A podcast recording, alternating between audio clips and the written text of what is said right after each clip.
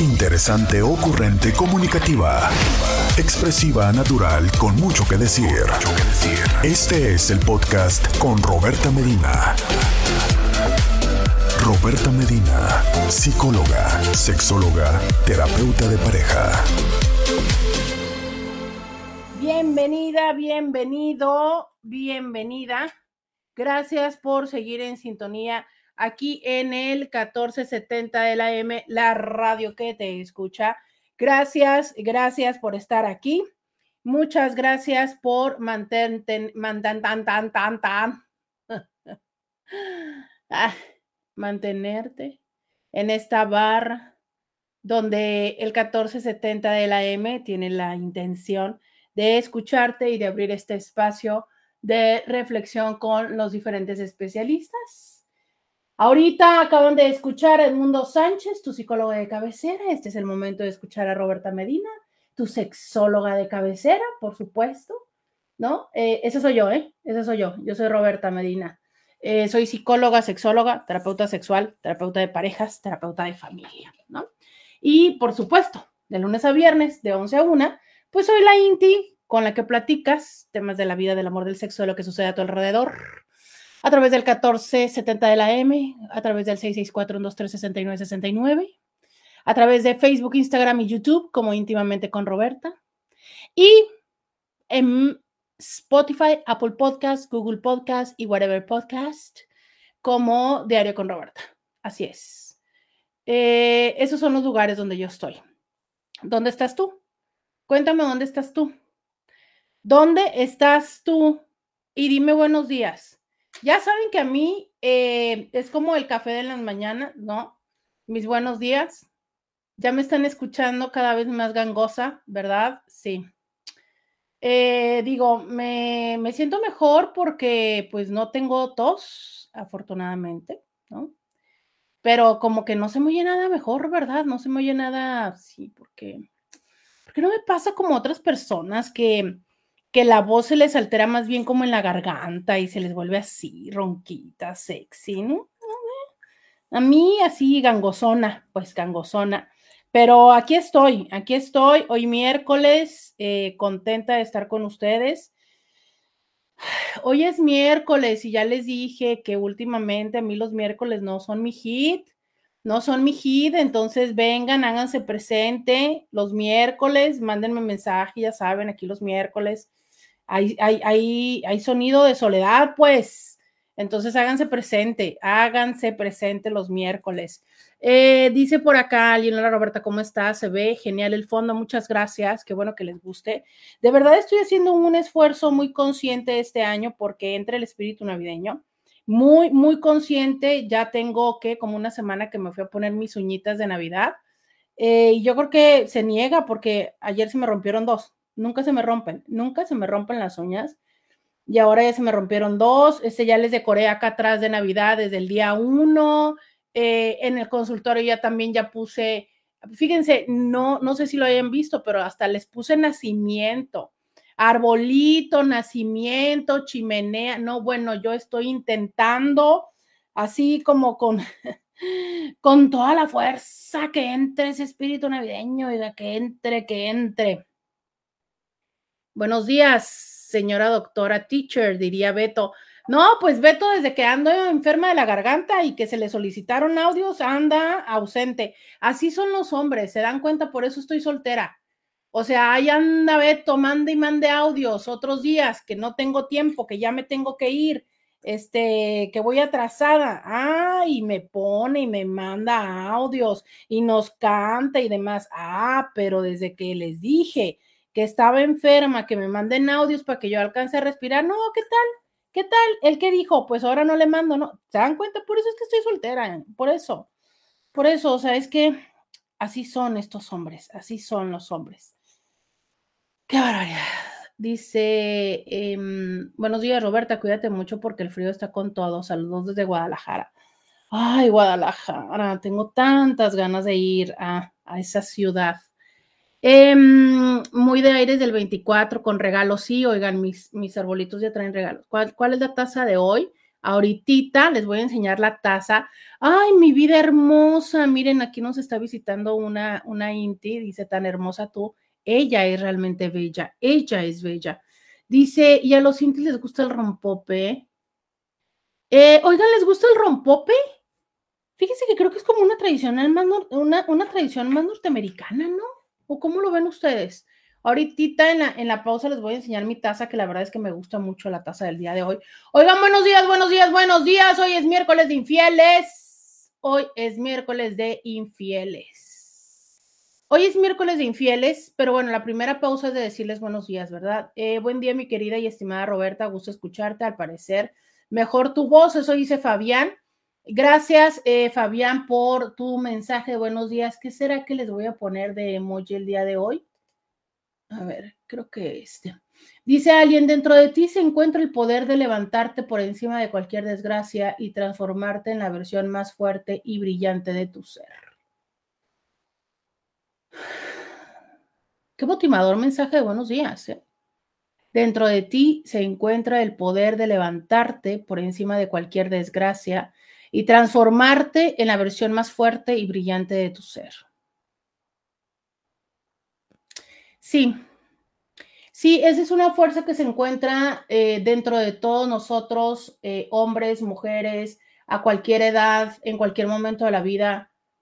Pero, sabes, también creo que es importante em, reconocer los momentos de dolor, reconocer los momentos de tristeza, reconocer los momentos de cansancio, ¿no? Em, a, a, mí me inquieta mucho y se los he dicho siempre, esta parte que, sobre todo se vio tantísimo durante la pandemia, ¿no? Del positivismo tóxico, esta parte de, sí, tienes que salir adelante, sí, tú puedes, sí, dale, sí, hazle, sí, sí, sí, sí, sí. Pero también es importante a, veces decir, ¿sabes qué? Es que el día de hoy me siento mal. Es que, es que, o sea, ayer les decía, sé que se murió la mamá de una amiga. Y, soy honesta en decirle, en decirles que todavía sigo pensando cuál sería el mejor mensaje, ¿no? De texto. Platicaba con otra amiga que también eh, ya, ya vivió la, el dolor de perder a los padres, ¿no?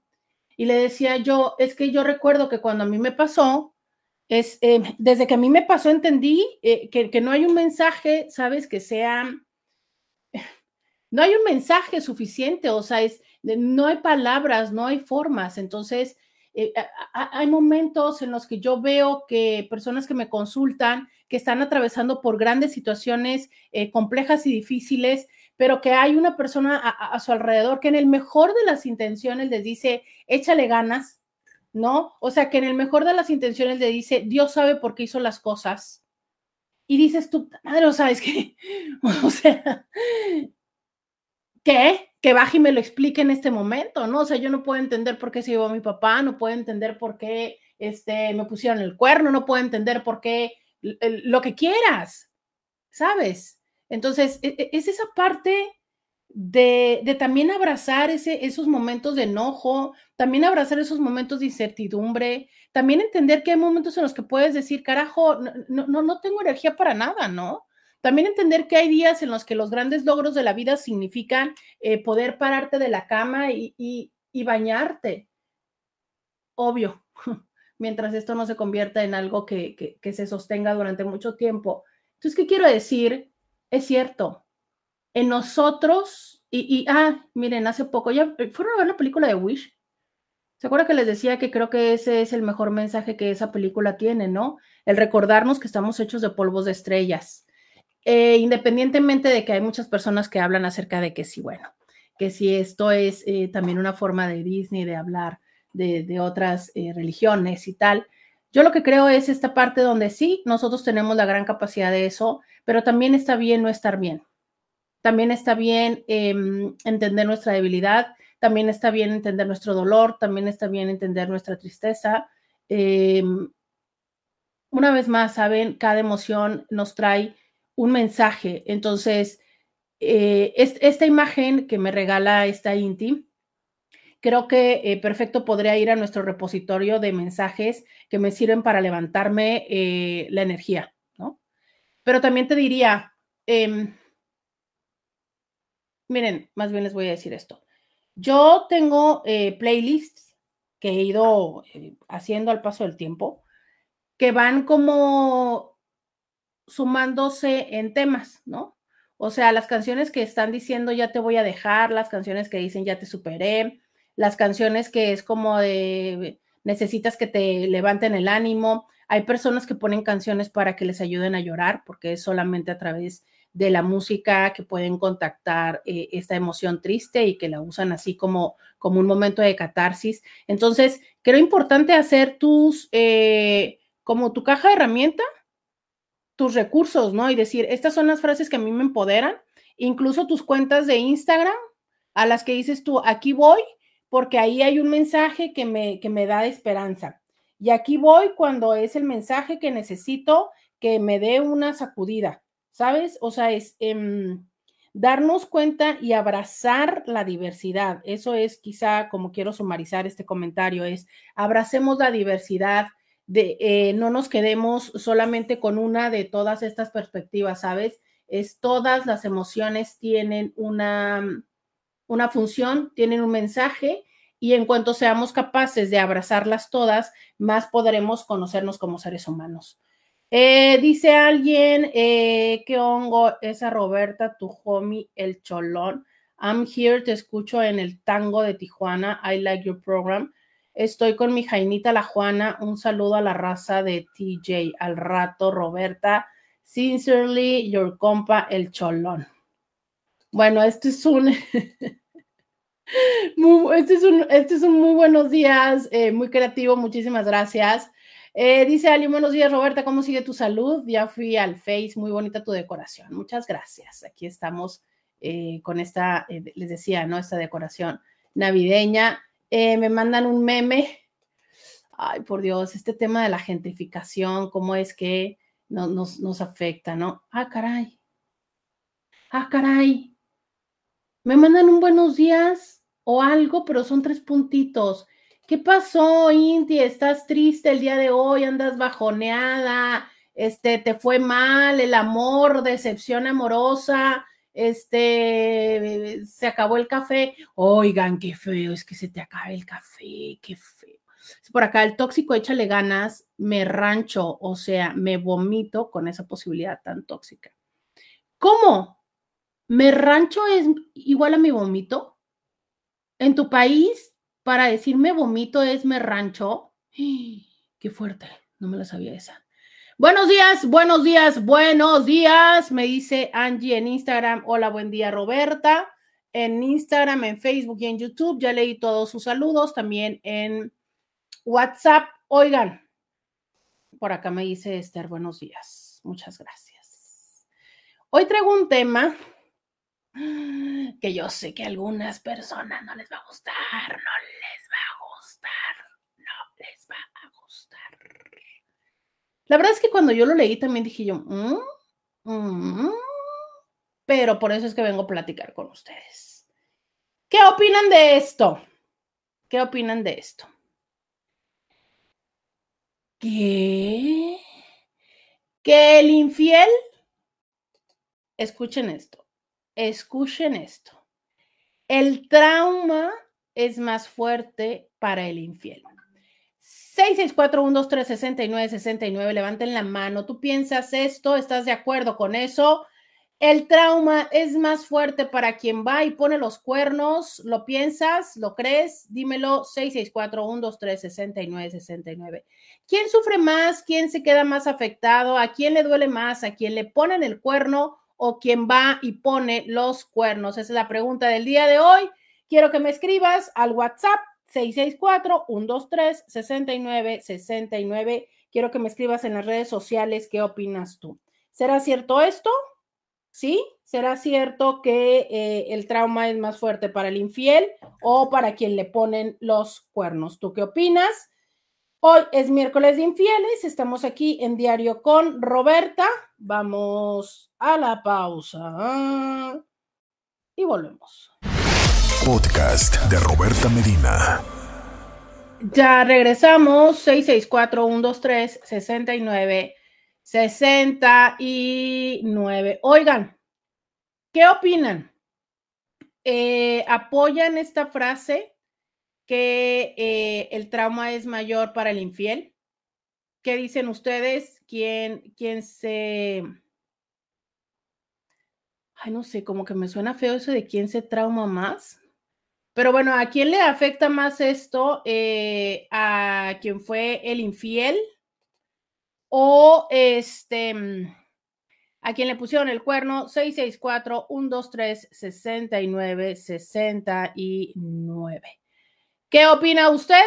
Cuéntemelo, cuéntemelo y dígamelo en el WhatsApp 664-123-69-69.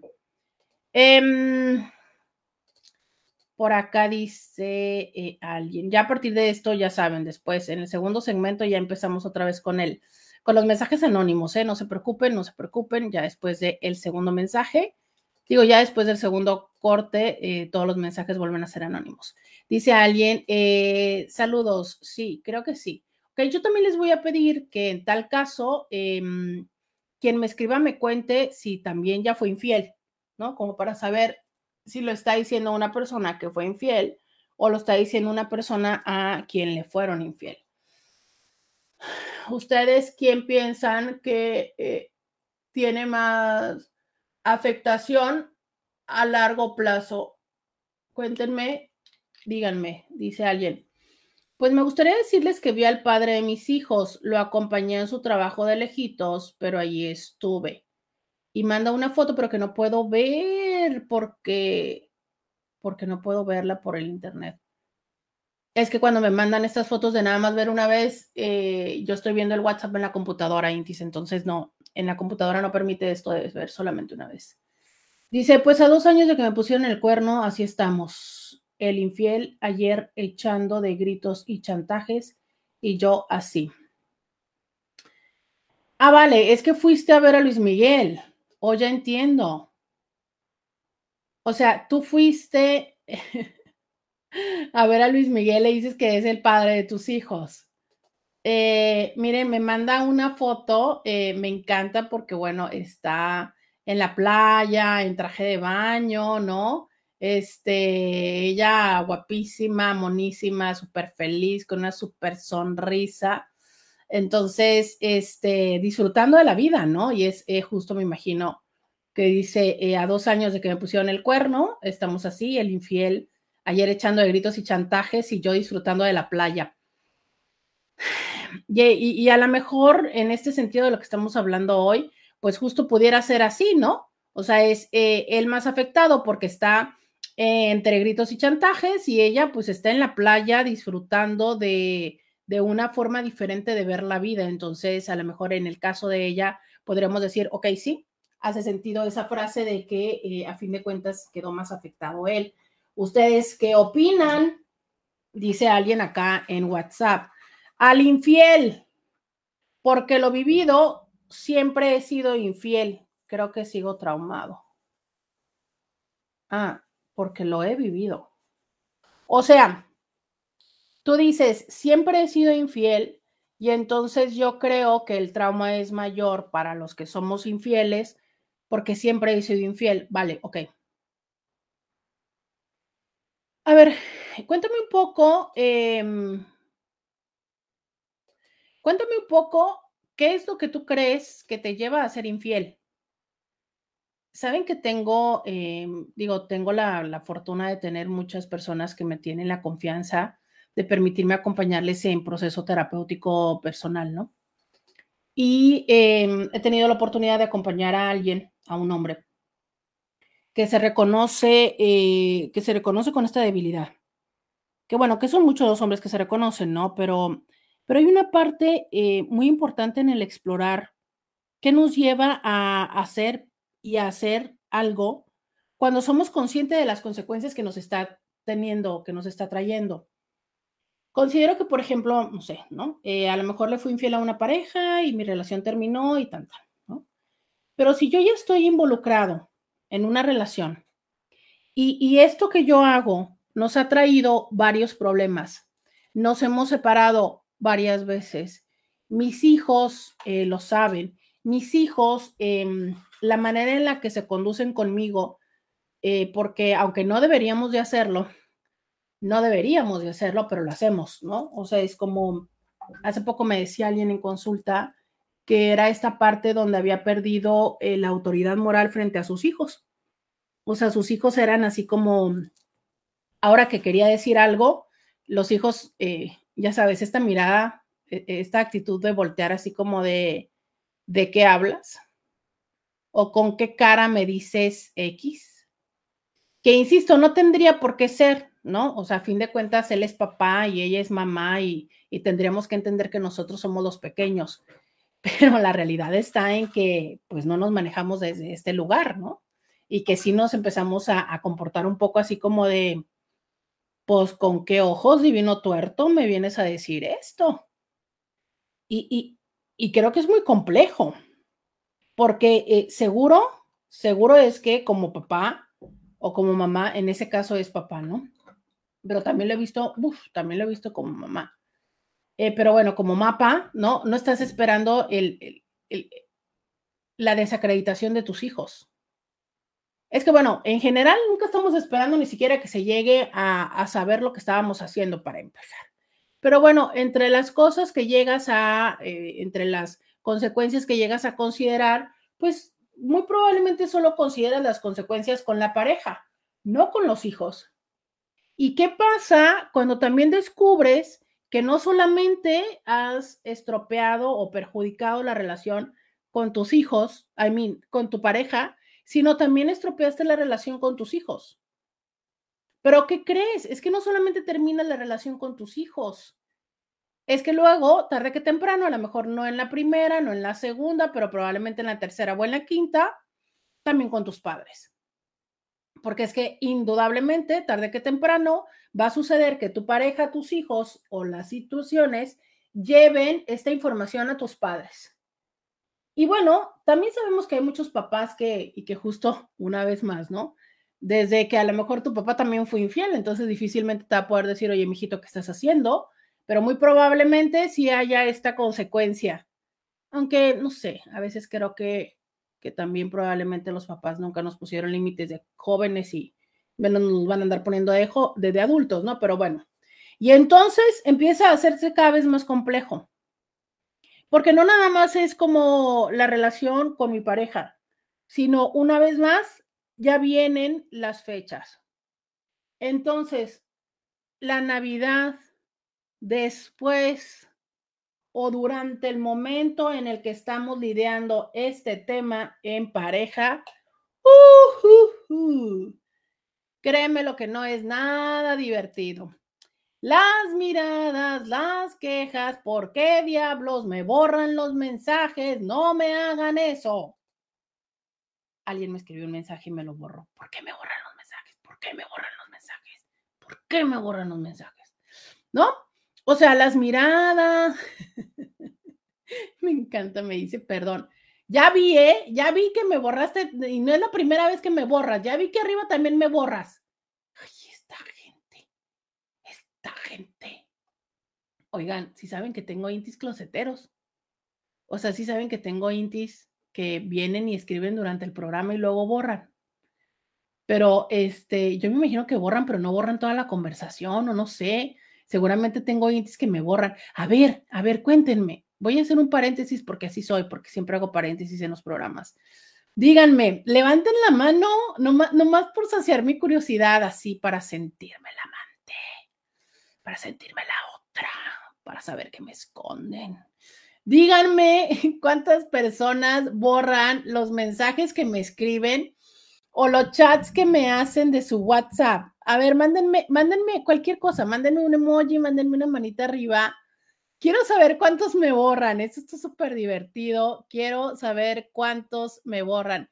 Digo, la verdad es que entiendo que pues eh, muy probablemente vienen y platican cosas que no quieren que su pareja eh, se entere, ¿no? Entonces, bueno, entiendo que desde ahí me puedan estar borrando, pero quiero que me digan, eh, a ver, mándenme cualquier cosa. Dice, pero ¿cuál es el miedo de esos silent listeners?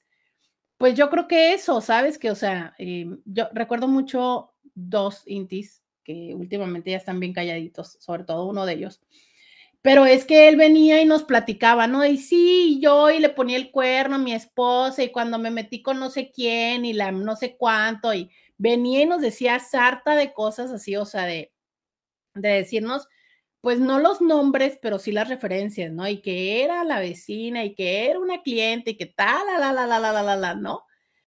Y ya de repente nada. y de repente, este, no, pues es que fulana de tal también te escucha. Eh, hubo una vez muy interesante, no sé si se acuerdan ustedes, de, oh, esto todavía estábamos en el estudio, que personas luego le recomiendan el programa a su pareja y entonces... entonces creo que era ella la que estaba hablando cosas y entonces él le dijo, oye, este, tú eres la que dijiste eso, ¿no? Este, una vez que me puse a atenderlos a los dos, porque él, se, él sin saber que ella era ella, ¿no? Pero decía, es que también a veces pasa que esto y esto y esto, y entonces la otra respondía, yo sí sabía que eran pareja, ellos no lo sabían necesariamente. Entonces creo que es un poco así, ¿sabes? O sea, esa parte de muy probablemente el, el, tomar este espacio para, para estar como entre compas, ¿no? A ver, es que ya lo, ya lo había dicho yo una vez, ¿sabes? Es claro que todos tenemos nuestra befa, nuestro befo con el que le decimos cosas de la pareja que no quieres que tu pareja sepa. O sea, claro que con tu pareja le dices, es que está bien, bien paisa, bien, no sé, cosas así, que no se las vas a decir a tu pareja, ¿no? Entonces yo me imagino que por eso es que hacen eso, yo, yo me imagino, ¿no? Digo, a reserva de que pues si hay algunos medio lanzadones que obviamente tienen compromiso y te tiran el rollo. Eh, pero a ver, quiero que me cuenten, quiero que me confiesen. Eh, ándale. Miren, me mandaron un mensaje y me dice, es una canción, usted se me llevó la vida y dice, eso se siente, saludos. Pero eso se siente en, en, qué? En el poner el cuerno. A ver, cuéntenos, explíquenos. Eh, dice, todos borramos mensajes. Todos borramos mensajes. Mm.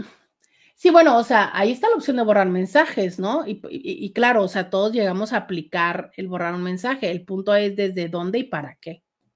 O sea, y es que de verdad hay, hay, hay veces en que el borrar los mensajes no es nada controversial, nada significativo y otras veces sí tiene la intención de la secrecía y del esconder. Vamos a la pausa y volvemos. Podcast de Roberta Medina. Ya regresamos. 664-123-69. 69. Dice alguien, ha de ser una foto hecha ya. No, no, no, no, no. Era una foto de, mm, de Luis Miguel. Ella fue al concierto de Luis Miguel. Dice, nah, yo no borro nada. Mi esposo tiene acceso a mis teléfonos y si por curioso se topa con algo, pues que con su pan se lo coma. Eh,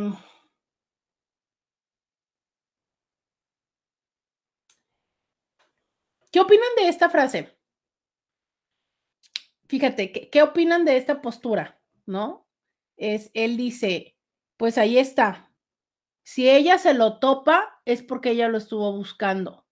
Entonces, que pues lo asimile. ¿Qué opinan de esa frase? Eh,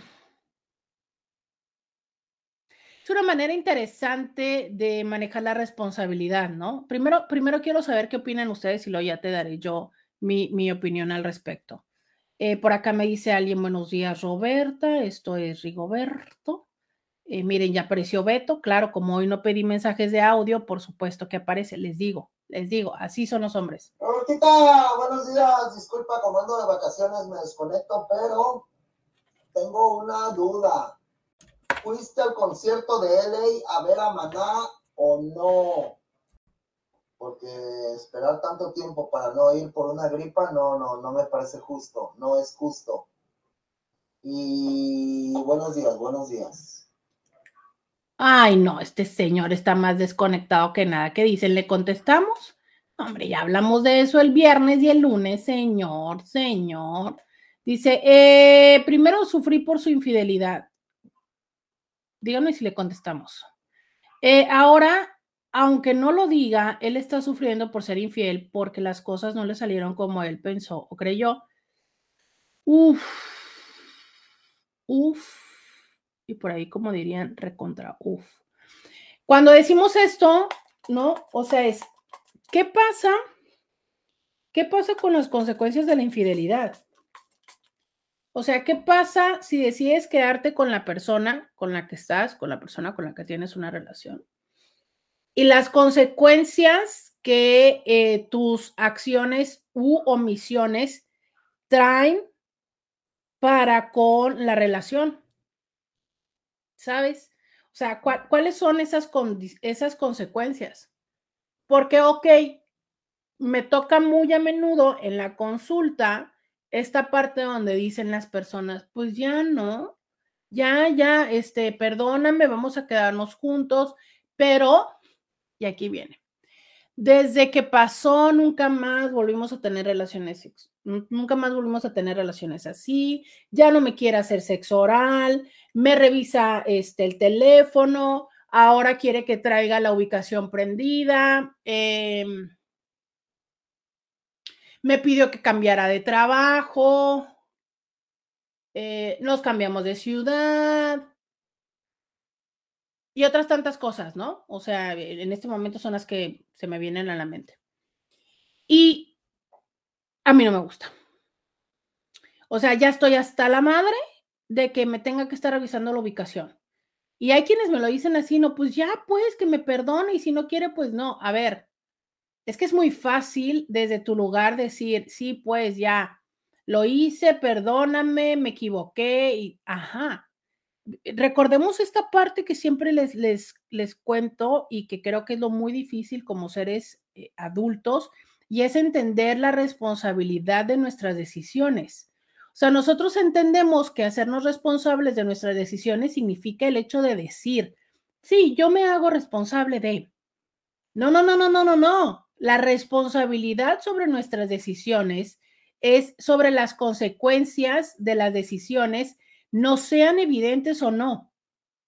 O sea, si en tres años pasa algo respecto a lo que hoy decidiste, eso es también tu responsabilidad. y yo sé que ahorita varios dijeron así como, ay, Roberta, ¿qué te pasa? Pues ni modo es así. ¿Sabes? Porque luego dicen, ay, no, pero es que eso pasó tal, pero es que hasta ahorita se dio cuenta, hace no mucho tenía alguien en consulta que, que, tuvo que ver es con una prima, ¿no? De la chava, por supuesto. Y entonces, este, X y Y y Z y demás, pero pues pasa el tiempo y hasta ahorita eso sale a la luz, que es prima, ¿no? Y el punto es, obviamente, lo de la prima que la prima se le arrima, se le arrimó de más a la prima. Entonces es como, pero ¿por qué no? Si ya habíamos pasado eso, pues no pasamos eso. Porque justo en el momento en el que teníamos ese tema, tú una vez más decidiste no ser honesto. Y, en y, claro, la lógica era como de, no, pues si ya estaba yo teniendo mucho problema, como para qué le iba a decir además que era la prima. Y hasta me lo dicen en consulta, ¿no? De, lentejo le digo, pues que te cuento, no le dijiste, estás bien, tienes, más bien, tienes el derecho de no decirle ahorita en el 2023 que era la prima. Pero si en el 26 o en el 30, ay, qué fuerte que ya estamos hablando del 30, carajo. Pero si en el 30 se descubre que fue la prima, te va a tocar chutarte las consecuencias en el 30 del tema de la prima. No se vale que tú digas, ah, no, ya le habíamos dado carpetazos y esto no es como en la ley, ¿no? Que dicen que no te pueden juzgar dos veces por el mismo crimen. Híjole, ¿qué te digo? Lamentablemente o a favor en, en los vínculos, mm, creo que pasamos varias veces por el mismo juicio, ¿sabes? Y no sé, lo digo un poco de risa, a lo mejor hasta de ansiedad, porque, porque no nada más es en esos temas, es en muchos temas. De hecho, una, de las cosas que yo también atiendo en la consulta es cuántas veces y por cuánto tiempo las facturas están presentes y se pueden seguir cobrando.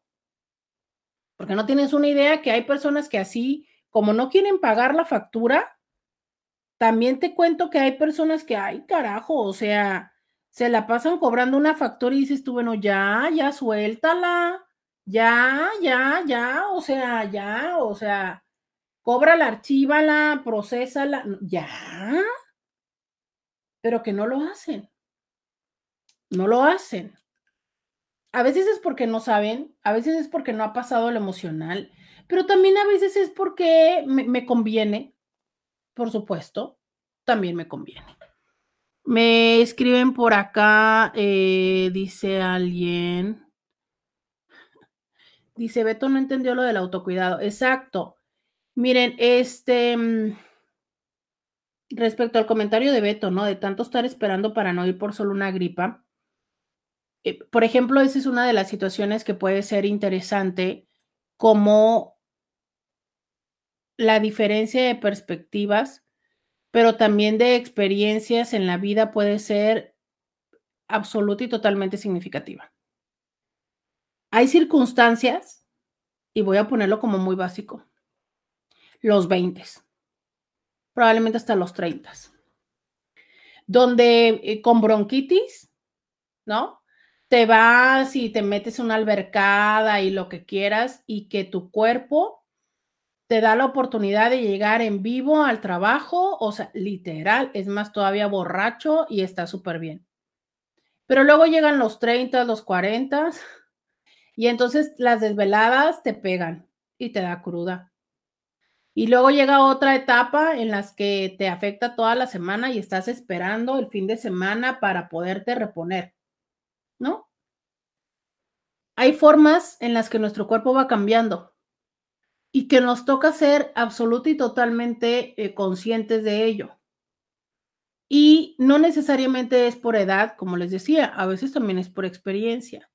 Y mientras para alguien una gripa, mientras su órgano blanco o su o no tiene implicaciones respiratorias, pues dice, va, no, a mí, pues la verdad es que me da gripa. Hace poco me decía alguien en consulta, yo me encierro dos días y ya, para el tercer día estoy bien.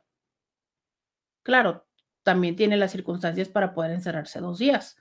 Hay quienes no tienen las circunstancias para hacerlo. Pero también es una parte de entender cuáles son las implicaciones y se los expliqué en su momento y se los expliqué y se los cuento ahora, ¿no? O sea, es después del proceso de la tromboembolia me ha tocado ser consciente de todas las implicaciones más este de una forma más consciente, ¿no? Entonces, mientras para otras personas puede ser simplemente una gripa, yo he tenido que ir aprendiendo los síntomas. Y si fuera nada más una gripa, hoy miércoles no seguiría igual que como estaba, ¿no? ¿Saben? Esa es la parte, es... ¿Por qué, ¿Por qué tomo estos minutos para hablar de ello? No es por veto, es porque ese comentario me pone en evidencia otra vez la necesidad de comprender que tus circunstancias no son las mismas que las otras personas. Y que cuando hacemos un comentario así, con juicio, estamos impactando a, em, estamos minimizando y estamos impactando la experiencia de las otras personas.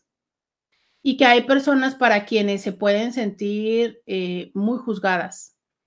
Escuchaba en esta semana a alguien en consulta, ¿no? Y decía, es que mi papá, entonces yo me puedo imaginar que si alguien, desde su esfuerzo, por ejemplo, de no sé, ¿no? Desde ser responsable o incluso desde el miedo o de lo que tú quieras, hace eso y em, renuncia a algo, ¿no? Y tú llegas y le dices algo así, que muy probablemente es tu hija, que es tu nieta, que es tu, este, tu amigo o amiga, que lejos de entender las razones que le llevan o de preguntarle, ¿no? Le otorgas un juicio, ¿qué tanto es que eso es útil? O sea, eh, creo que los seres humanos no estamos siendo muy conscientes de cómo es que muchas veces nuestros comentarios son juicios que, una vez más les digo, no necesariamente suman. Dice por acá alguien, la prescripción es a los cinco años. ¿Por qué a los cinco años? A ver, cuéntame. Oigan, vamos a la pausa y volvemos. Podcast de Roberta Medina. Ya regresamos. Em, dice por acá. Eso suena un poco como un disclaimer o descargo de responsabilidad, lo de que se lo coma con el pan. Como lavarse las manos y si, como decías, es cierto que no hay que preguntar cosas que uno no va a aguantar o que no va a soportar. No hay que andar fisgoneando y meter la nariz investigando cosas y violentar la privacidad y límites de la otra persona. Pero tampoco hay que ser así tan de bueno, yo solo me lavo las manos y ya. Este.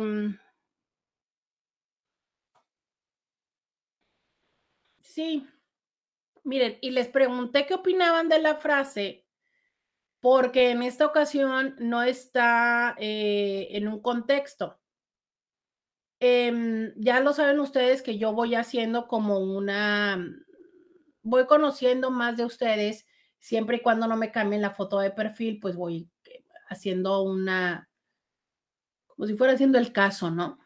Y este Inti en otro momento ya nos había dicho que él en particular evitaba borrar porque ya la parte de borrar implicaba el querer esconder algo. Y que entonces lo que hacía era mejor ser consciente de lo que escribía antes de hacerlo, ¿no? O sea, es esta parte de decir, si yo escribo esto, tendría que borrarlo. Si mi esposa lo ve, eso me generaría un problema, entonces mejor no lo escribo. ¿Sabes? Ah, está este mecanismo de autorregulación.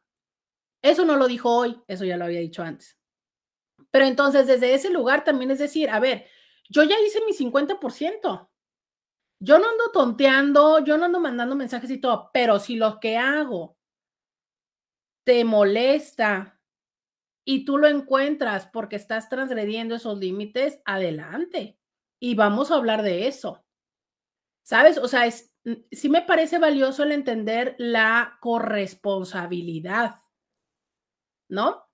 ¿Por qué? Porque esta parte de decir, ah, bueno, y justo como tú lo dices, tu otro Inti en Instagram, ¿no? O sea, es como, ah, no, yo hago todo y total, mira, este, pues, este, a fin de cuentas ni me acuesto con ellas, ni las conozco, no solamente son del Instagram, ¿no? Porque me encanta que luego la gente dice el Instagram, entonces nada más son del Instagram, este, y ni las conozco y tal. Eh, que andan en las aplicaciones de dating, pero entonces dicen, ay, no, pero es que yo le puse ahí que era casado y que nada más andaba buscando amigas. Ajá. Pero ¿para qué diablos? Pues, o sea, si se supone que estás en una relación con alguien, a menos de que estés practicando la no monogamia ética, en cuyo caso lo hablamos y decimos, ¿sabes qué? Pero si resulta que yo soy tu pareja y yo no sabía que andabas en las aplicaciones y descubro que andas en las aplicaciones, o sea, de verdad, y que tú me digas, oh, es que mira, mira, aquí dice que nada más busco amigas. Por favor, ¿no? Y yo me chupo el dedo. Entonces, e, esa, esa es esa parte de hasta dónde estás queriendo, diríamos, o dirían los jóvenes, jugarla. Escudándote en ese tipo de, mm, no sé, ¿no? Em, justificaciones que de verdad a veces son tan bobas que más vergüenza debería, no, o sea, no por lo que justifican, sino por el hecho de que sean tan, pero tan, tan bobas. Tienes toda la razón, Roberta, y las secuelas que quedan como consecuencia de un engaño son terribles, ya que en cada oportunidad te lo van a sacar a relucir. Te lo van a sacar a relucir. Te lo van a sacar a relucir. Entonces, em, tú en ese momento no estás pensando, evidentemente, ¿no? O sea, tu cerebro está lleno de dopamina, está lleno de, hoy se me va a hacer con fulana, con sutano. Y en ese momento, cero que estás pensando las consecuencias que te va a traer en casa. Cero que lo estás pensando. Pero el que tú no pienses, mira, hay una, un, tema muy interesante que es el que ignores las leyes no te exime de la responsabilidad de ellas. O sea, es el que tú no sepas que Ya se los platiqué muchísimas veces que hay el, día de la glorieta que me pasó afuera de las oficinas de Uniradio. y que este era como de, pues es que yo no sabía, sí, pues, pero de todas maneras te van a multar, ¿no? Es que yo no sabía que a ti, pues, pues tu problema, tu problema, tu problema, ¿no? O sea, es que no sepas, de todas maneras te van a multar. Eh, ¿Por qué te estoy diciendo esto? Porque, bueno, es muy probable que tú no tengas claro, ¿sabes? Este, este, que tú no tengas claro todas las consecuencias, pero que de todas maneras, aunque no lo tengas claro, eh, va a ser tu responsabilidad. Entonces, en ese momento, insisto, tú no estás pensando en eso, pero tarde que temprano van a aparecer. Entonces, e, esto dicen muchas personas, es que si yo hubiera sabido, ¿no? Todo lo que iba a implicar, no, pues no lo hubiera hecho es que realmente ahora, y hablemos de esto, que quería hablar yo más bien en la segunda hora, pero voy a empezar a conversar de ello, es realmente, realmente el infiel llega a tener culpa. O sea, llega a tener vergüenza. Llega a sentirse mal por eso. ¿Ustedes qué opinan? 664 123 69, 69. ¿Ustedes creen, ustedes creen que el infiel llega a tener culpa al respecto? ¿Llega a tener vergüenza? Cuéntenmelo 664 123 69 69. Dice, como usted mencionó facturas, recordé algo así como esto. ¿Cuándo prescribe una cuenta incobrable? A las ventas al mayoreo a los 10 años, la letra de cambio a los 3 años, el pagaré a los 3 años y el cheque a los 6 meses. ¡Órale! Órale, no sabía, a los 3 años es lo máximo. Y si es ventas al mayoreo a los 10 años. ¡Wow! Pues yo te digo que en consulta he atendido a personas que tienen 15 años y todavía la siguen pagando. No estoy diciendo que sea sano, ¿eh? no estoy diciendo que sea saludable, tampoco, tampoco. Eh, este, no sé si es que esto tenga una situación como, como el duelo, porque ya ven que dicen, no, es que el duelo después de tal tiempo es un duelo, ¿cómo le llaman? no me acuerdo cómo le llaman al duelo, pero es algo así, obviamente no es un duelo rancio, pues, ni es crónico, es este, ay, no me acuerdo, pues, pero suena algo así como, como estancado, como atorado. Este, alguien ayúdeme, ¿cómo se le llama al duelo cuando no se ha superado? ¿Qué se supone que pasa? Suspendido, no, no, no, no es suspendido. No, no, no, no, no. No sé por qué lo recuerdo así como que suena rancio, como que suena.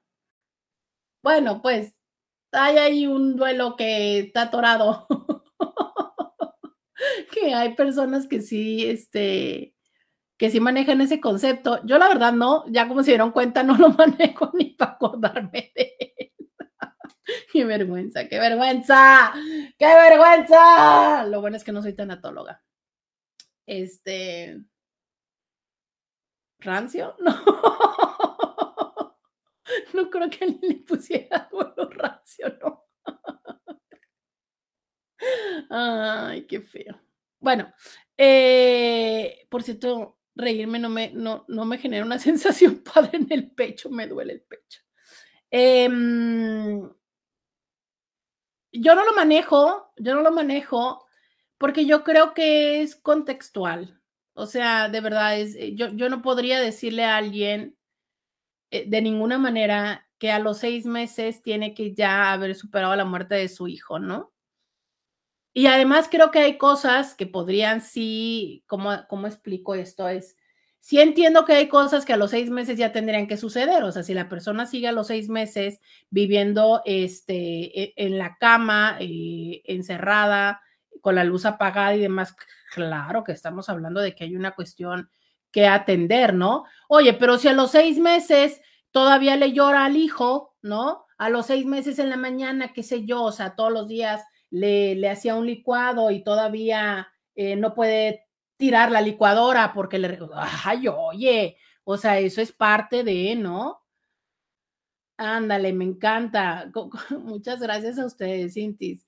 Ya le buscó a alguien tipos de duelo patológico, entonces está el retardado.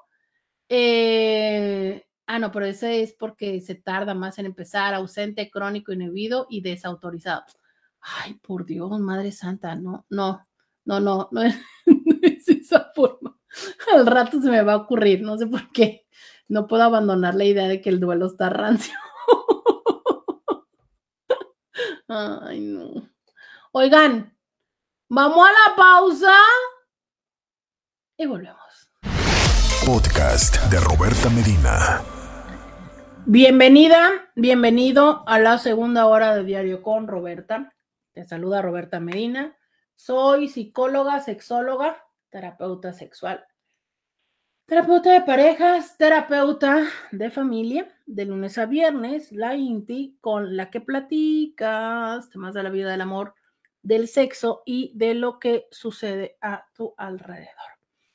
Eh, hoy estamos platicando de si el trauma es más grande para el infiel que para quien le ponen los cuernos. ¿Por qué? ¿Por qué estoy platicando de este tema? Mire que nadie me ha preguntado eso ¿eh? y yo tampoco les he dicho. Pues porque yo estaba como siempre buscando información a ver de qué venir a platicarles. Y me encontré esto en un podcast de, eh, según entiendo que es una pareja que se dicen que son especialistas en crisis en infidelidad. Y em, la parte que ellos intentaban explicar era que a fin de cuentas eh, la persona, ¿no? La persona que había sido infiel quedaba como con una consecuencia mucho a más largo plazo que la persona a la que le habían sido infiel. Y una de las cosas que ellos decían es que hay personas que pueden desde la culpa nunca perdonarse el haberle sido infiel a otra persona y empezar a generar prácticas como por ejemplo de boicotearse prácticas de autocastigo. Y esto es cierto. Habemos personas que somos muy punitivas, habemos personas que somos muy eh, crueles, que nos juzgamos mucho, que nos atacamos mucho. Y sí, por supuesto que esto es una posibilidad. O sea, es, eh, me cobro tanto las facturas, me siento tan mal, me castigo tanto por lo que le hice, a, esta persona que no me permito el ser feliz. Sí, sí, sí. Pero también seamos honestos, ¿cuántas personas llegan a ese lugar? O sea, es em, en lo personal, déjenme y ahora es que voy a hacer este pensamiento. Por eso podrán escuchar estos momentos de silencio eh, que no estoy teniendo y que de todas maneras estoy intentando pensar. Caray, es que... Y es que solo por decir que seguramente tuve que haberlos tenido, pero no sé si pudiera llegar a decir que cinco. No recuerdo, de verdad, es que en este momento no vienen a mi mente rostros, no vienen a mi mente personas eh, que se mantengan en la culpa. O sea, veo muchas personas arrepentidas en mi mente. Recuerdo personas eh, con este convencimiento de decir, no, sí, la regué, este, sí quiero estar con mi mujer, quiero estar con mi, con mi pareja, con mi, con mi marido.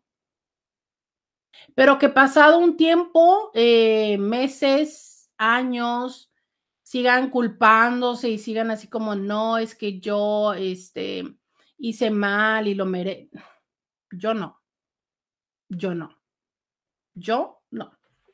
Claro, pero no soy la única terapeuta en temas de infidelidad, eh, no he visto absolutamente a todas las personas y perfectamente puedo estar equivocada.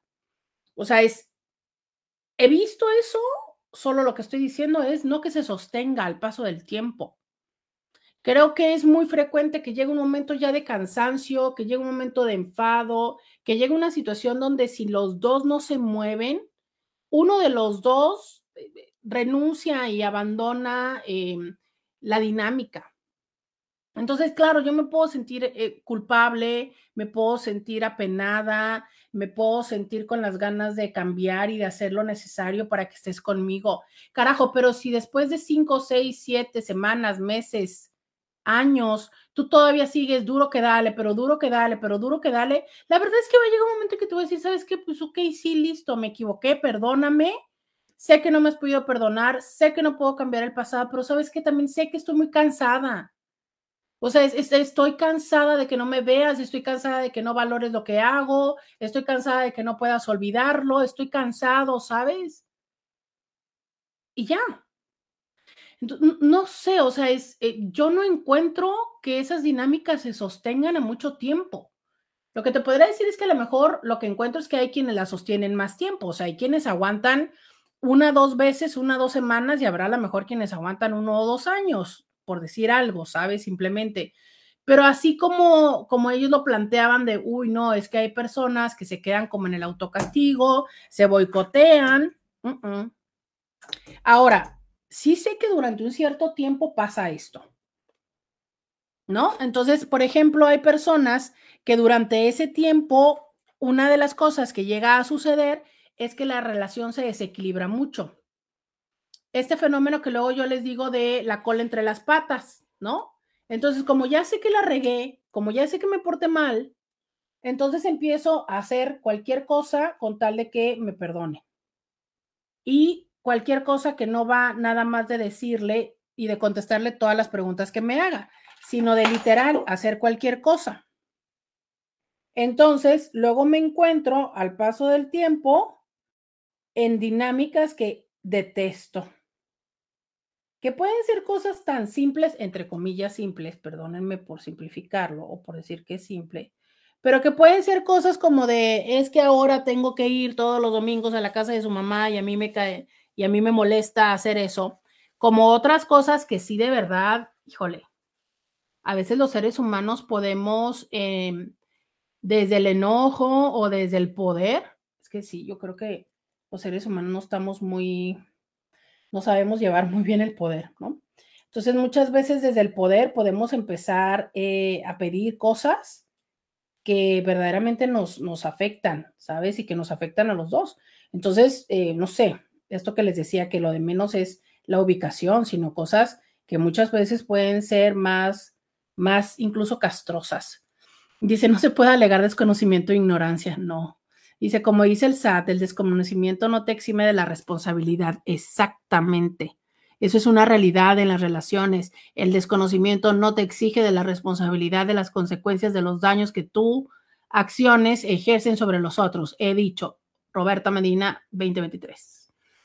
Es que también muchas veces o casi siempre eso de el hecho de saber va a depender solo de ti, saber o no decidió saber o no, decidió informarse o no, decidió preguntar o no o pedir aclaraciones. Hola Roberta, buenas tardes. Yo creo que no sufren por el hecho en sí, sufren porque no se salen con la suya y si fuera mucho la culpa, no reincidirían, pero lo hacen. Fermentado.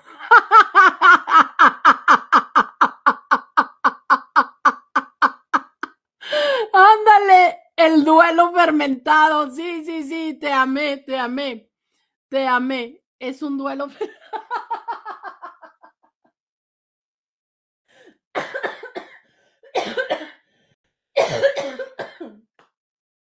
El duelo fermentado, sí, claro. El duelo fermentado se pasaron de lanza. Em, este. Ajá. Bueno, oye, pero sí hay una parte de, verdad. De, verdad, ustedes creen que el no me salieron las cosas como yo quería llega a ser más fuerte que las consecuencias? O sea, yo nunca he estado en ese lugar a nivel personal de poner el cuerno en, así, no en esa dimensión, de decir, ah, lo que me tiene verdaderamente enojada es que yo quería, no sé, este, seguir con los dos y tal, y se dio cuenta, ¿no? Pues sí, claro, claro que son cosas que uno dice, claro que son cosas que seguramente terminan diciendo en la borrachera, ¿no? En la fantasía, pero no creo que a largo plazo sea como el, y lo que me da más coraje es que no le vi la cara a las dos. No, no, no. ¿Sabes qué? Yo creo que muy frecuentemente nosotros pensamos eh, que nos están incluyendo en la, en la ecuación y no, no, de hecho eso es mucho lo que las personas se llegan a quejar es que no pensaste de mí cuando te la cogí. Pues no, pues no, lógico que no estabas en la ecuación. Lo lógico que no estabas en la ecuación. Entonces yo creo que e, ese también sería un pensamiento así, ¿no? Como de, de, de, sentir que lo que quería era terminar. A ver, escuchemos esto. Hola Roberta, ah, como venía en la línea formado, vengo escuchando de repente así por pedazos este, ya crucé, ya voy para el trabajo. Fíjate que no bien, pero quiero decirte un punto de vista de infidelidad. Uh, siento muy bien ser infiel. Mm, no me he arrepentido de ninguna que he tenido, eh, bueno, de ninguna infidelidad. He tenido cinco parejas oficiales, ninguna me ha sorprendido, pero al decirte que no me he arrepentido, es que no me he arrepentido, no sé, tal vez estoy confundido. Pero eh, tengo sentimientos de culpa. Ah, siento que no tenía que haberlo hecho. Sé, a lo mejor necesito terapia. Toda mi vida he pensado que necesito terapia. Ya voy a cumplir 65 años. Eh, porque, pues tal vez los, los, estoy arrastrando todas estas situaciones desde niño, me imagino, ¿verdad? Pero ahorita estoy un poco tranquilo y creo que me siento mejor. Espero seguir así. Gracias, Roberto. Fíjense qué interesante esta dualidad, ¿no? Él dice, no me arrepiento, pero me siento culpable. O sea, es, no lo cambiaría, pero no me gusta lo que hice. Y es válido, es probable, es posible, él lo está diciendo, es real. O sea, es... Em y ese es uno de los principales motivos por los cuales no va a cambiar. Y, lo voy y no lo digo en un, en un mal plan, lo digo, una de las razones o uno de, las, de los puntos básicos, yo les he enumerado muchísimas veces estos, estos procesos y estos momentos que se tienen que vivir como parte del proceso para restaurar la relación y el pedir perdón, ¿no? Y uno de ellos es precisamente ese, ¿sabes? El reconocer lo que se hizo y el arrepentirse de ello. Pero en su caso, él no está arrepentido. Eh, y cuando tú dices o cuando alguien dice, no estoy arrepentido, básicamente significa, pues sí, ¿no? O sea, lo hice, lo volvería a hacer y tal. No, no me gusta y probablemente ahí es donde decimos, no, pues no me gustan las consecuencias, no me gusta este que mi pareja se haya sentido mal, no me gusta saber que mi pareja le dolió. Pero desde la perspectiva, por ejemplo, de él, él no encuentra consecuencias, ¿no? Él dice, ninguna de mis cinco parejas se dieron cuenta. Que él cree, porque no sabemos. A veces es también nuestra propia fantasía. ¿no? A veces nosotros pensamos que nuestra pareja no se ha dado cuenta de las cosas, que nuestra pareja sí nos es fiel sabes que lo que pasa es que nuestra pareja muy frecuentemente puede ser más astuta y también estar haciendo su vida por su lado. ¿O no? No estoy diciendo, ¿no? Pero yo veo muy complicado que cinco mujeres no se hayan dado cuenta que tú eras infiel. Cinco que no te lo hayan dicho, que no hayan querido entrar en una negociación, no sé, pero cinco, digo, a menos de que seas, eh, y ahorita me recuerdo la película de Leonardo DiCaprio, que era esta persona que era, eh, que, que engañar a no sé cuántas personas en no sé cuántos países y demás. Quiero decirles que alguna vez sí tuve en consulta a una chica que me hablaba de un chavo que, justo era así, ¿eh? que tenía mujeres en todas partes, en muchas partes del mundo y a todas las engañaba hasta que pasados muchos años es que se empezaron a dar cuenta de esto. Pero bueno, vale, estamos hablando de casos excepcionales, en cuyo caso si tú eres de estos, platícame más. Siempre he querido entrevistar a, alguien así, ¿no? Que sea tan buenísimo para mantener todos los, los cabos no sueltos. Oye, porque para que una relación de pareja eh, se sostenga y para que alguien eh, ni siquiera eh, sospeche, uf, significa que le das una atención emocional intensa, ¿no? Muy pocas personas, muy pocas personas, y yo ya saben, o sea, de cinco días, uno lo dedico aquí, lo que significa que imagínense cuántas veces este tema está en mi consulta, muchísimo, pero créeme lo que ha, yo creo que por cada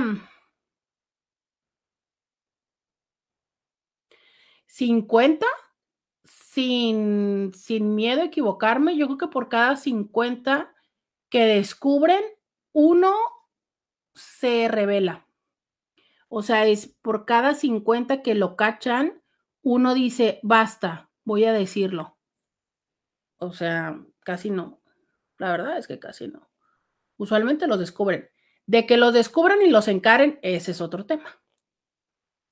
Me dicen por acá, alcánzame si puede. Leonardo DiCaprio, la película, muchas gracias. También me dicen por acá que la película se llama Atrápame, muchas gracias. Atrápame si puedes. Muchas gracias. Vamos a la pausa y volvemos. Podcast de Roberta Medina. Ya regresamos. Eh, dice por acá eh, alguien. Corrección, atrápame, excelente. Eh, buenas tardes, doctora. Dice, ¿sería posible cambiar de construirse una edad así en el sexto, casi séptimo piso?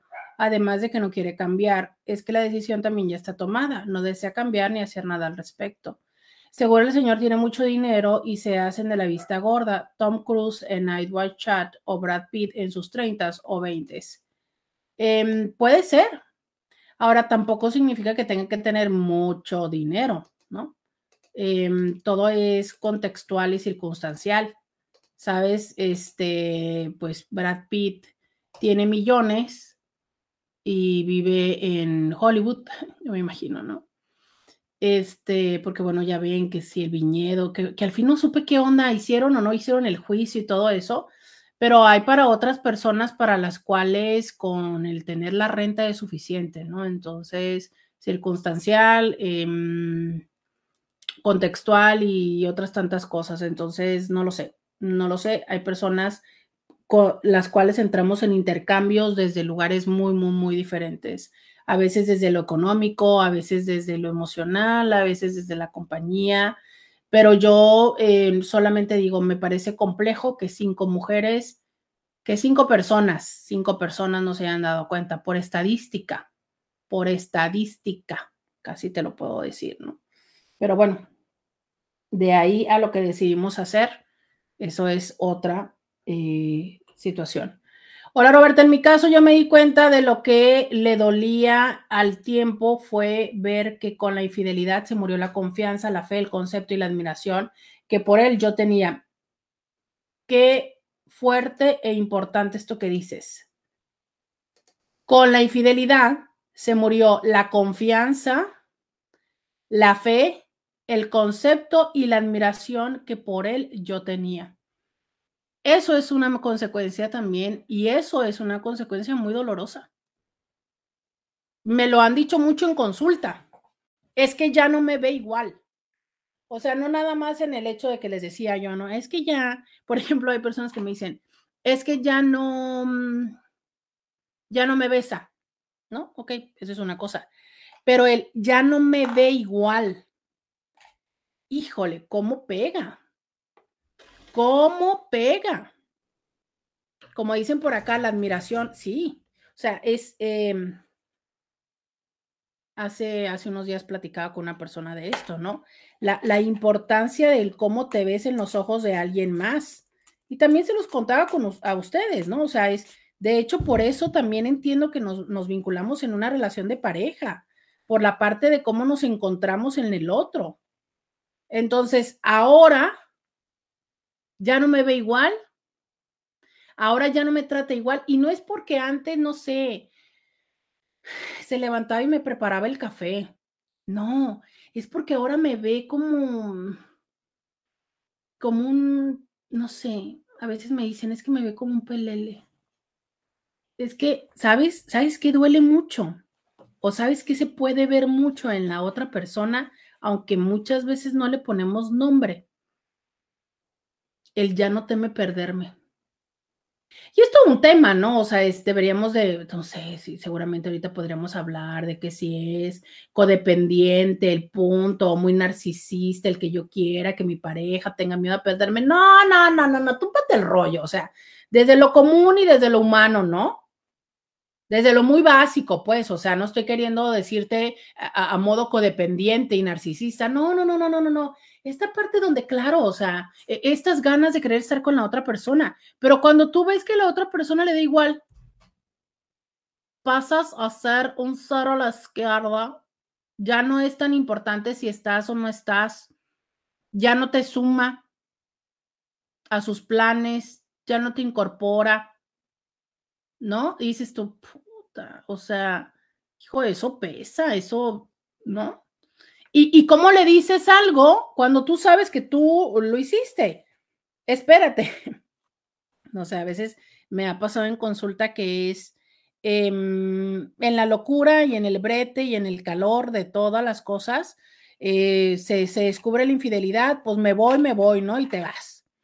Y muchos, claro, pues se van con, con, con el objeto de la infidelidad para que en tres minutos termina la situación y regresan, consiguen el perdón, pero la persona es como, güey, o sea, también ya viví, ya supe que te fuiste y no me morí. No me morí. Entonces ahorita estás y cuando tú ya me quieres hacer un pancho o algo así, yo, pues bueno, pues si quieres, pues porque, o sea, también ya me di cuenta que no me morí. ¿Y qué hago yo?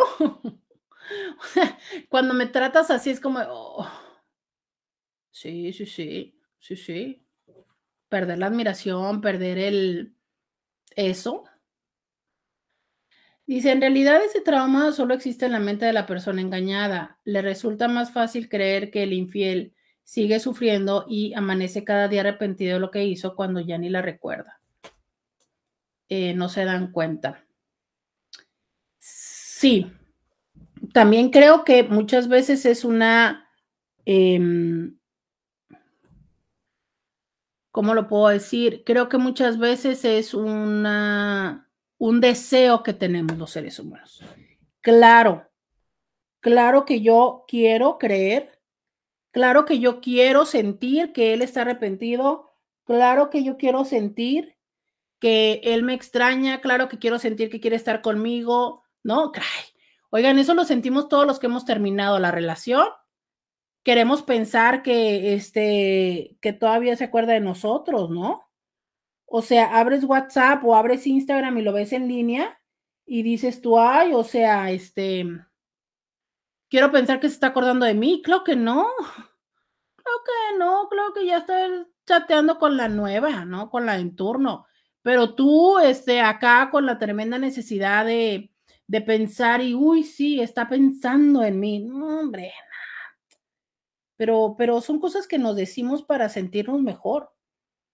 Ahí es cuando yo les digo que yo siempre me, me digo a mí misma, no te ilusiones, las personas están donde quieren estar. Si quisiera estar contigo, ya estaría aquí, ya te habría escrito, ya te habría buscado, ya, ya, ¿no? Ya habría buscado la forma de hacerse presente, pues. Sea, realmente alguien que nada más manda un mensaje no es que necesariamente se quiera hacer presente. Quien se quiere hacer presente, viene. Doctora, me encantan sus dones y talentos de ingeniero que luego utiliza para explicarnos los temas. Ay, muchas gracias. ¿Por qué? ¿Qué hice? No me di cuenta, pero muchas gracias. Muchas gracias con ese comentario, aunque no sé qué hice, pero muchas gracias. Roberto, el infiel no se quita, es como la enfermedad, solo se controla. Hay infieles por resentimiento a su pareja. Mira, yo trabajé de guardia en una maquiladora y el esposo dejaba así pareja. Al poco rato salía la mujer con un trabajador y a la salida venía Su esposo, qué feo, eso es unas tantas formas de infidelidad que me percataba en la maquiladora. Saludos. Ah, pues sí, pero fíjate cómo, cómo somos doble moral, ¿no? Uy, no. Uy, no, qué feo, porque la señora, uy, la señora hacía eso, ¿verdad? Pobrecito él. Ajá. ¿Y cuántas veces lo han hecho? Uy, ustedes no tienen una idea de cuántas veces me han contado cosas así del trabajo de los hombres. Pero les digo, ah, si nos encanta la doble moral, nos encanta la doble moral, solamente pobrecitos ellos. Pero si también nos lo, nos lo hacen a las mujeres. O sea, no, no. Ah, es que lo de las posibilidades, dice. Doctor, una pregunta. ¿Usted no le han dicho que cuál tiempo es el que tiene usted disponible para una pareja? ¿Eh? ¿Cómo? ¿Cómo que cuál tiempo tengo disponible para una pareja?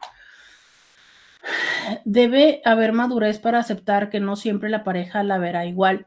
Cuando se dan cuenta y no dicen nada, es por eso, porque ya saben que la pareja le valdría y prefieren disfrutar los beneficios de la estabilidad. Sí, también eso, ¿eh? O sea, y, o, bien el hecho de, es que si yo ya le digo algo, híjole, ya voy a tener que... Eh, aceptar y vivirlo, ¿sabes? Y de otra manera me puedo hacer como, ay, yo no sabía. Mm. Ah, ya, ya, ya, ya. Dice, se la pasa trabajando y con agenda llena. ¿Tiene tiempo para una pareja?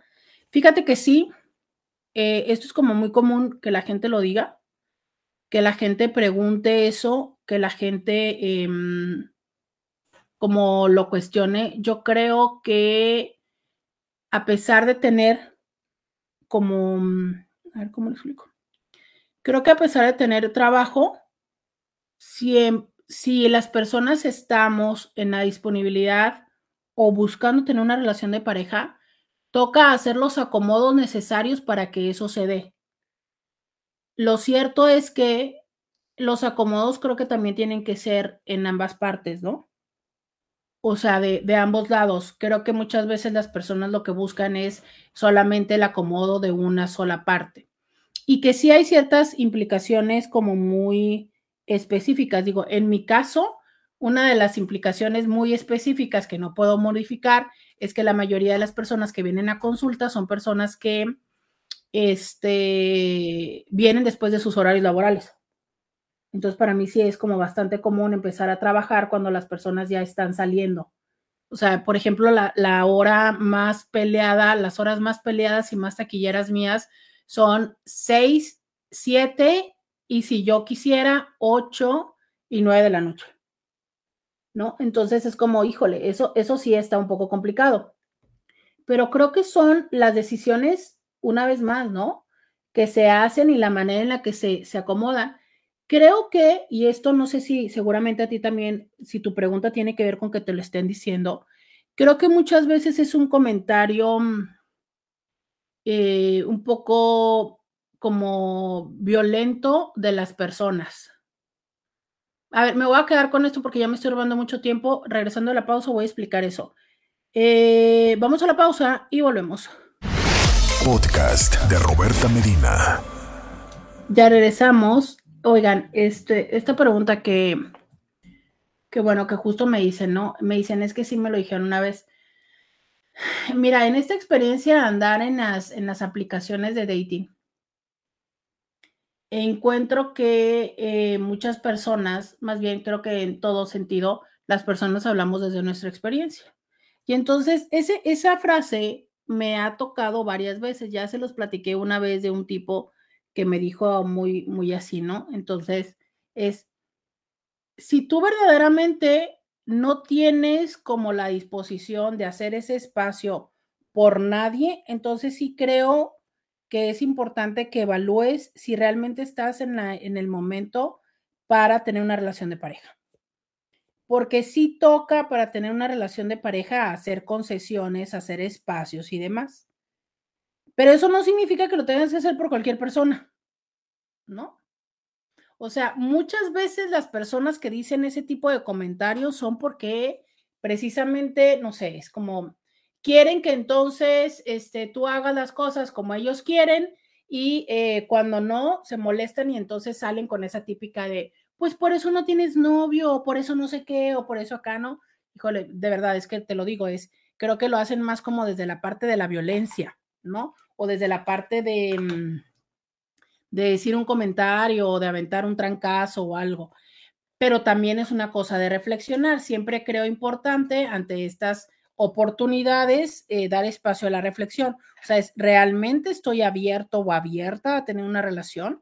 ¿Se acuerdan ayer que hablaba yo de soltería y les decía, no tener una pareja no significa que yo esté disponible para estar en una relación, como también estar soltero o soltera tampoco significa que esté solo o sola. Entonces creo que es esa la parte de darnos cuenta, sí, cuando tenemos una pareja hay que hacer adaptación a todos nuestros recursos, tiempo, dinero, atención, gustos, eh, todo. Y sí es importante decir qué tanto estoy dispuesto o disponible para ello. Justo eh, eh, enlazando con el tema de hoy, ¿no? Decíamos en el tema de la infidelidad, las personas que no son infieles no significa que nunca hayan tenido oportunidad. ¿Sabes? Creo que todas y todos tenemos oportunidad de, em, de hacer, de cometer infidelidad. Todos y todas. Creo que algunas personas somos un poco como más torpes en el entender o en el percibir las señales de otras personas, ¿no? Eso definitivamente me queda claro. Habemos personas que somos muy torpes. Pero bueno, independientemente de tu grado de torpeza, creo que todos y todas tenemos a alguien con que pudieras, en el más mínimo de los casos, este, tener un encuentro sexual. O este, chatear o tomarte un café o lo que quieras. Todas y todos. ¿Cuál es la diferencia? Que hay personas que dicen no.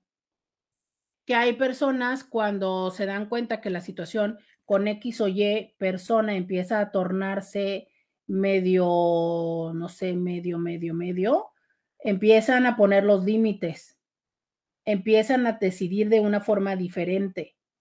Y hay otras personas que cuando empiezan a sentir la situación así dicen, órale, de aquí es. Y justo lo contrario, empiezan a acelerar. ¿Sabes? Entonces, no se trata de que hay personas que tienen más oportunidad. A lo mejor sí, desde lo que socialmente hemos estereotipado, pues a lo mejor sí hay personas que tienen mejor carácter, mejor, este, no sé, em, se les da más fácil, ¿no? Pero eso no significa que a quienes no se les da fácil, no se les pueda dar. La pregunta sería, ¿cuánto de tus recursos dedicas a eso? Y entonces podrías descubrir que las personas que se les da, entre comillas, pues es que básicamente dedican mucho de su tiempo y mucho de sus recursos a eso. Andar en la vagancia, ¿no? O sea, es, eh, toma tu WhatsApp en este momento y dime cuántos de esos chats son verdaderamente importantes y necesarios. Tu WhatsApp o tu Instagram, da igual. Y cuántos están ahí porque, pues, ¿no? Este, a ver qué onda o, o me parece que, o por si las, ¿sabes? Desde ahí te puedes dar cuenta. Yo te, o sea, hay personas, hace poco me dijo, bueno, no hace poco, alguna vez me dijo alguien, le revisé el teléfono a mi esposa y hasta me deprimí porque me di cuenta que no habla con nadie más que conmigo y que con su, su mamá. Eso es una persona que dice, no me voy a meter en broncas. Tendría, dígame, señor Scooby. Roberto, yo encontré, estoy buscando lo que preguntabas al aire de los duelos Ajá. por aquí con, a nuestro compañero Alejandro Morales, pero también encontré que sí hay una clasificación de duelos, duelo normal, duelo anticipado, duelo sin resolver, que es más o menos la respuesta, duelo crónico, duelo ausente, duelo retardado, que también podría ser, ¿no? Tu pregunta. Duelo inhibido, duelo desautorizado y duelo distorsionado. Son nueve, nueve clasificaciones. Ahí está rota. Muchas gracias, Scooby. Entonces, si era crónico. yo que decía que era, este, ¿qué, qué les dije? Les decía yo rancio. Pues sí, ¿no? Este crónico está medio rancio. Eh, muchas gracias a Escoy, muchas gracias a, Alejandro que, que, nos están acá eh, ayudando a encontrar eso. Es que saben, de verdad es que a veces ya saben que luego se me van las palabrejas. Pues por eso no quiero volverme a infectar, oiga, porque eso del COVID está complejo. Eh, oiga, entonces, gracias a Scooby. Y bueno, está, voy a leer este mensaje que dice, yo no estado en ese caso pero tenía un vecino muy infiel, pero yo no veía que sufriera y también conocí a una de las amantes y ella decía, cuando este ya no me funcione, ya vendrá otro. Y en cambio, la esposa sí sufría por el comportamiento del esposo. Híjole. Sí, ¿no? O sea, es eh, cuántas veces somos nosotros y nosotras que nos seguimos aferrando a que las cosas sean diferentes y por eso no dejamos a nuestra pareja porque en algún momento va a cambiar. Las personas cambian cuando quieren cambiar, no cuando nosotros queremos que cambien. De verdad, la otra persona va a cambiar cuando le llegue el momento, cuando sus circunstancias, cuando, no sé, no sé, pero no van a cambiar cuando nosotros queramos que cambien.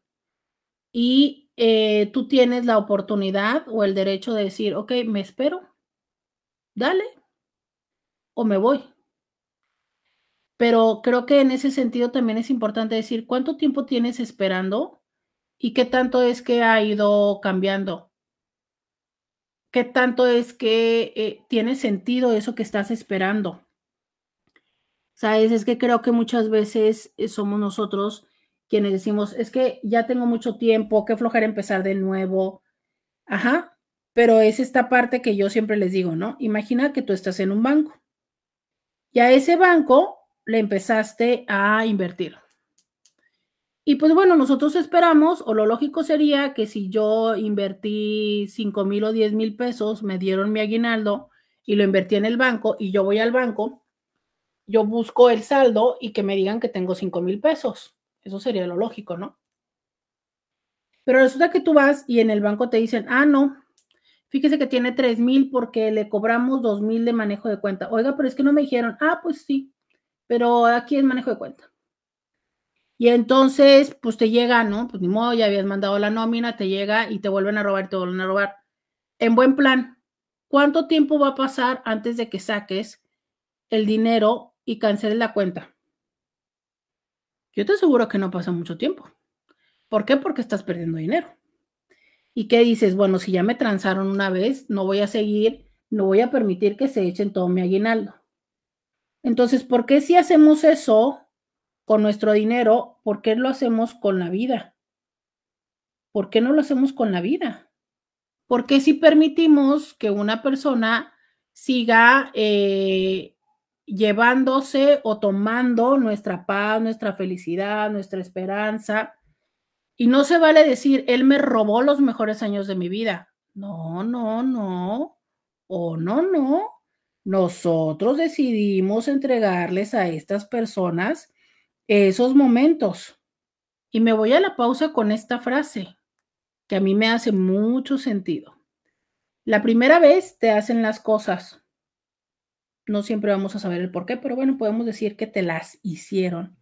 Pero la segunda, suceden porque tú lo sigues permitiendo. Vamos a la pausa y volvemos. Podcast de Roberta Medina. Ya regresamos. 664-123-69-60 y 9. Em, vamos a escuchar este audio. Tiene razón, doctora, lo que dice cuestiones de la enfermedad de los 20 y los 30 a los 40 en adelante se le llama cejuela, cejuela juventud.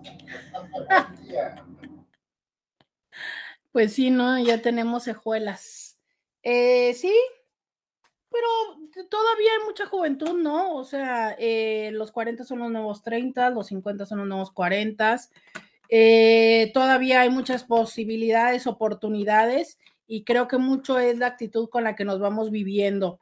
a veces, eh, no sé, vivimos con más pasión la vida conforme también va avanzando y somos conscientes de eso, que cuando lo tenemos todas las posibilidades eh, enfrente, ¿no? O sea, ¿cuántas veces no desperdiciamos más la vida eh, justo desde ese lugar donde decimos, uy, no, pues es que estoy joven, estoy en los 30, tengo toda la vida por delante y vamos desperdiciando la vida sin, sin saber, sin, sin tener una, una idea de hacia dónde nos, hacia dónde nos vamos y cómo es que muchas veces eh, a esa edad es que ya la vivimos con toda la conciencia, la plenitud y también con, con más recursos, ¿sabes? O sea, y no me estoy refiriendo a los recursos económicos, me estoy refiriendo de todos estos recursos, no sé, de madurez, de entendimiento y de muchas otras cosas. Em, sigo leyendo esto y dice, eh, ay, no sé hasta qué punto hay más trauma en el infiel, ya que eh, si lo vuelve a hacer, no creo que haya mucho trauma de la infidelidad en sí, sino que de un trauma personal que quizás lo hace no respetar a la pareja. Cuando perdonamos una, dos veces, quizás hay más trauma en uno mismo. Me gusta, pero me asusta el tema de hoy, me encanta. Sí, sí, digo, también hay que entender esto, ¿no? ¿Por qué una persona sigue con una práctica que conscientemente, sigue conscientemente con una práctica que le trae más resultados negativos? O sea, yo encuentro complicado que a alguien ser infiel le dé un buen resultado. ¿Sabes? O sea, no, lo, veo complicado, más no imposible, ¿no? De verdad, es que los seres humanos a mí me impresionan toda la vida. Entonces digo, no, no, no descarto que para ciertas personas, pues bueno, a fin de cuentas, eh, yo le puse el cuerno a mi pareja con esta otra persona y me fui con esta otra persona y soy muy feliz. Bueno, sí, listo. ¿Y eso no les trae consecuencias? Tengo muchas personas en consulta que justo esto es el, el punto. Es que cuando yo lo conocí, ella estaba casada o él estaba casado y entonces ahora yo siento que en cualquier momento me la va a hacer a mí. ¿No? O sea, porque ya sé que así es. Ya sé que lo hace si a mí me mentía, digo, yo sabía cuando le decía a ella que estaba en tal lugar y estaba conmigo. Entonces, ahora, ¿cómo yo le hago para creerle que no? No sé, es, les digo, em, lo creo probable, lo creo posible porque siempre es posible, pero no me ha tocado darme cuenta que alguien pueda decir que todos sus números son a favor después de estar siendo eh, infiel múltiples veces. Pero bueno, ¿por qué alguien puede seguir con esto? Y ese es uno de los temas importantes, ¿no? Hace, hace poco me decía alguien, se me hizo vicio. Sí, sí hay una parte donde eh, ciertas conductas las podemos normalizar y se vuelven canalizador de ciertas necesidades emocionales. ¿Se acuerdan cuando yo, por ejemplo, en otros momentos les he dicho, ¿no? ¿Cuántas personas tienen encuentros eróticos con las otras personas o eh, de autoerotismo como una forma de manejar el estrés? No porque haya deseo, no porque se busque una conexión, porque lo que se busca es liberar el estrés, ¿no? O sea, esto que luego dicen de, es que yo llegué de trabajar y llegué bien cansada y bien cansado, ¿no? Y entonces hay personas que lo que hacen es, se toman una copita de vino, pero hay otras personas que lo que quieren es eyacular. ¿Tanta? Entonces me da igual si eyaculo con una persona, si eyaculo con mi pareja o si eyaculo solo. O sea, lo que quiero es como para un proceso de, dormir, ¿no? Y ya, tan tan. Hay personas que, por ejemplo, ahorita tengo a alguien en consulta, ¿no? Que es, eh, lo hacen por ansiedad. Entonces, incluso estas personas lo pueden llegar a hacer en, el espacio laboral. ¿Por qué? Porque es ahí donde tienen ansiedad. Y no es desde una parte eh, de, absoluto disfrute erótico. Es justo esta manera de canalizar la ansiedad. ¿No? Entonces, bueno, eh, en esa parte hay personas que en, la, en el estar en estas dinámicas constantes de interactuar con más de una persona, lo que buscan es satisfacer necesidades, por ejemplo, de reconocimiento, de valía, ¿no? Es como yo si no siento y si no hay personas que me digan, em, no sé, que me demuestren admiración, deja tú, porque muchas veces ni siquiera es admiración, que me demuestren interés, ¿no? Esto que yo les digo tanto que para mí es súper importante, mi mensaje de buenos días y mi mensaje de buenas noches. Entonces, claro, yo lo que quiero es, este, tener a alguien que te esté diciendo, no, ay, mira, este, mm, qué padre y acá y tal, ¿no? o sea, esa, ese eh, como que te demuestren el interés y que si tú no sabes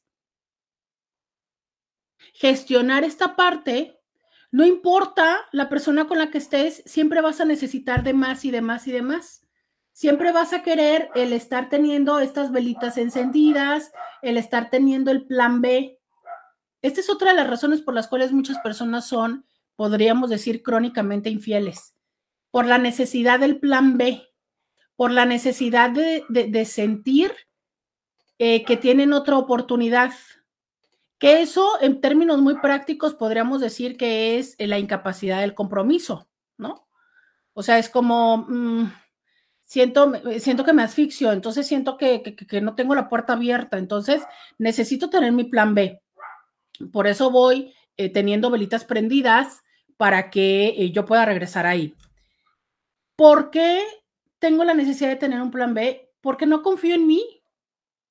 Deja tú no confío en la otra persona, es no confío en mí. Una persona que sabe que puede sostener una relación no necesariamente apunta al plan B. ¿Por qué las personas o por qué existe el plan B? Porque potencialmente el plan A no va a funcionar. Pero entonces es, si el plan A no va a funcionar, ¿por qué estás ahí? No sabes elegir o no estás seguro de dar o segura de dar lo que tendrías que dar. ¿Sabes? O sea, es ese es otro tema. ¿Por qué otras personas, por qué las personas tienden eh, a ser infieles o eh, en, el, en el tema del día de hoy, ¿no? ¿Por qué se dice o por qué estas personas decían que a fin de cuentas el trauma era más para quien era infiel? Les decía yo que ellas lo fundamentaban desde el punto de cómo es que desde la culpabilidad generaban estas prácticas de eh, boicot constante, ¿no? Eh, sí existe la posibilidad de que la forma en la que nosotros podemos no perdonarnos o no aceptarnos como somos, no estemos abiertos a una dinámica y una relación. Sí es cierto, o sea, es, si nosotros no nos sabemos eh, capaces de tener una relación sana, vamos a ir infectando nuestras relaciones. Si nosotros no tenemos una buena relación con nosotros mismos, no vamos a entender que alguien pueda vernos de una mejor manera. Si nosotros eh, no somos conscientes de las consecuencias de lo que hemos eh, generado con nuestra infidelidad, con nuestra deslealtad, con lo que sea que haya, el título que le queramos poner a nuestra acción, vamos entonces a vivirnos desde la víctima y desde decir, ay, es que por qué me sigue reclamando, es que por qué quiere tener mi ubicación, es que por qué no confía en mí. A ver, porque es parte de la consecuencia de lo que hiciste. Entonces, es importante salirnos de la parte de la víctima y decir, sí, la regué y estas son las consecuencias. Y entonces decido caminar hacia adelante, aceptar las consecuencias, hacer compromisos y resolver el tema o bien no seguir ahí. Pero esta es una de las grandes razones por las cuales también se da la infidelidad, porque tendemos a victimizarnos.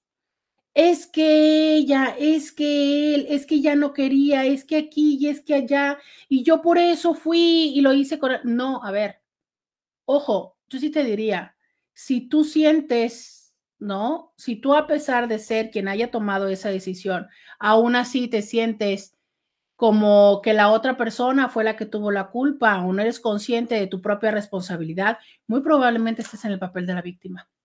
Y sabes que el papel de la víctima para quienes están a tu alrededor seguramente es cansado y, y, no, y seguramente habrá la consecuencia de que decidan dejar de participar en ello. Pero sabes, el papel de la víctima, no nada más para los otros, sino para contigo, no es sano. No te lleva a un buen lugar, no te nutre y no te permite avanzar. Entonces, muy probablemente si tú piensas que a pesar de que fuiste el infiel, eres el que se está llevando la peor rebanada del pastel, es que sigues en ese lugar de víctima. Y mi sugerencia sería que busques consulta, que nos busques en el 664-681-1993 para que entonces puedas empezar a vivir desde otro lugar. Muchísimas gracias, muchas, muchas gracias a quienes me estuvieron acompañando a través del 1470 de la M. Muchas gracias al señor Scooby. Hasta mañana. Bye bye. Roberta Medina. Escúchala en vivo de lunes a viernes a las 11 de la mañana por RCN 1470 AM.